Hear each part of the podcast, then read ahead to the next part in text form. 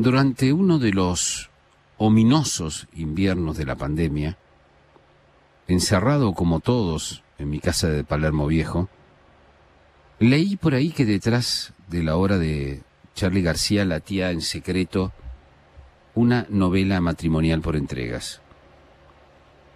Quien había tenido esa original ocurrencia no era un crítico musical ni un diletante de Twitter, sino uno de los escritores argentinos más talentosos de las nuevas generaciones. Lo llamé y le propuse que me pasara una lista de canciones y que defendiera su tesis en Radio Mitre. A lo largo de nueve años, pensándolo bien, intentó, la verdad que con sorprendente éxito de audiencia, transformar la noche en una antología de historias, conversaciones, clases magistrales, homenajes, tertulias, polémicas, biografías en vivo, cuentos y artículos leídos al micrófono, y hasta actuaciones improvisadas a la manera del radioteatro de los 50, durante su primera fase, cuando aquel mismo programa todavía se llamaba Sentimientos Encontrados y lo hacíamos con Marcela La Barca.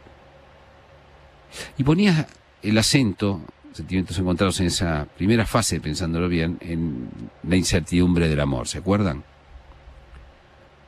En su última etapa, sin embargo, la mesa ya se había llenado de escritores. Y al, oír por primera vez la exposición, la imaginación y el análisis de Gonzalo Garcés, supe de inmediato que este, este era uno de los nuestros. Me di cuenta de que combinaba perfectamente los saberes de la alta literatura con la cultura popular, y que su voz producía un efecto cautivador, y que lograba apoderarse del oyente con esa mezcla exacta. Me reprimí en esos momentos porque no contaba con presupuesto para incorporarlo enseguida al equipo y no quería que trabajara gratis. No sabía que Garcés pasaba, en esa época, por un bloqueo creativo y por una tristeza consecuente, y que la experiencia de aquella noche con Charlie García le había gustado mucho. Mucho. Fue su mujer, Agostina, quien lo animó a escribirme y a proponerme hacer ficción en radio. Sé que no hay un mango, me previno, pero quiero hacerlo igual. A partir de ese día comenzó a escribir un cuento radiofónico por semana. Curiosamente, ese difícil ejercicio acabó con la crisis creativa y Gonzalo pudo retomar al fin su novela.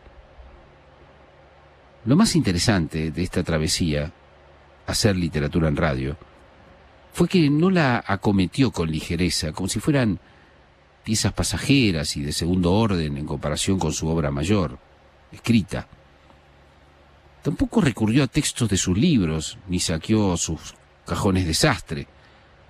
Fue escribiendo semana a semana, en tiempo real, con un tesón y una fineza extraordinarios.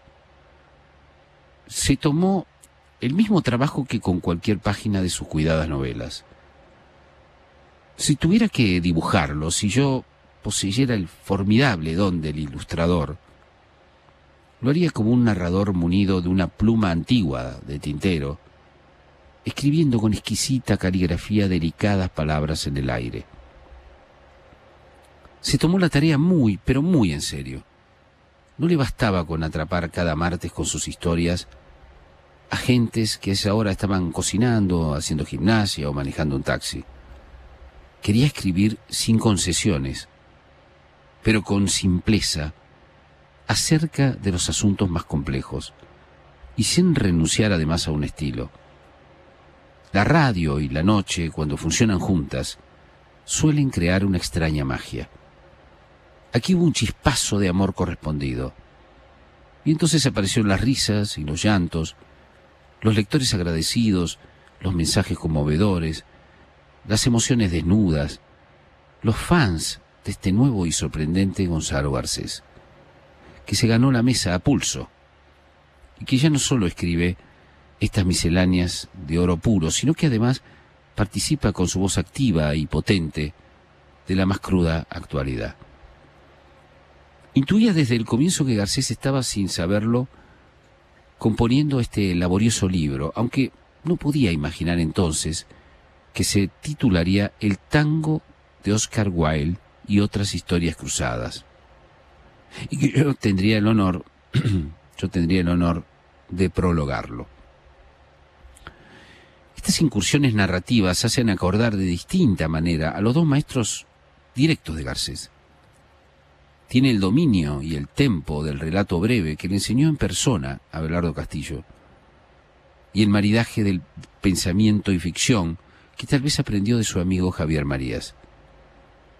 También para decirlo todo, este libro se emparenta en algo con Historia Universal de la Infamia, porque, como aquel Borges, Gonzalo recurre a su propia biblioteca para reescribir a su manera esos volúmenes y sucesos, para repintar a esos personajes y darles nueva vida, y para crear con esa técnica algo original, nunca snob, que pueda ser leído de otra forma.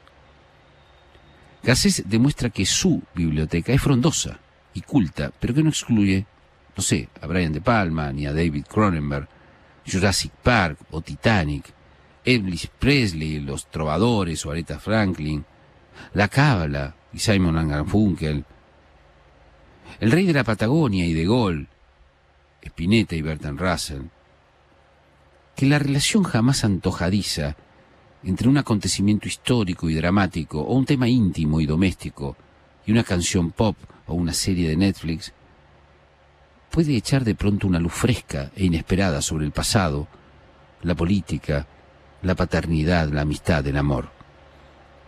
Estos articuentos radiales, como los denominaría Juan José Millás, se deslizan por la cultura popular noble, pero jamás ceden al populismo literario. Tampoco practican el trazo grueso, siempre está en su centro ese escritor de pluma milimétrica deslumbrando con sus detalles y su calado profundo. Tal vez la verdadera vanguardia literaria, que como sucede en las artes plásticas parece haber llegado a un callejón sin salida, se encuentre más en esta clase de exploraciones heterodoxas y a cielo abierto, inscriptas muchas veces en la nube de Internet o en diversos medios de comunicación, que en el agotamiento de las formas y el lenguaje que se había propuesto en el siglo XX. ¿Acaso quien lo vio antes que todos fue don Manuel Vicent, cuando quedó prendado de los diarios y creyó entender que en ese telar, como le decía él, en ese telar había una vitalidad y oportunidades literarias que en su propio libro premiado que dormía en los augustos y polvorientos estantes de la librería no tenía. El telar de Garcés resultó, por paradoja, el aire de una radio popular, el aire libre de Radio Mitre.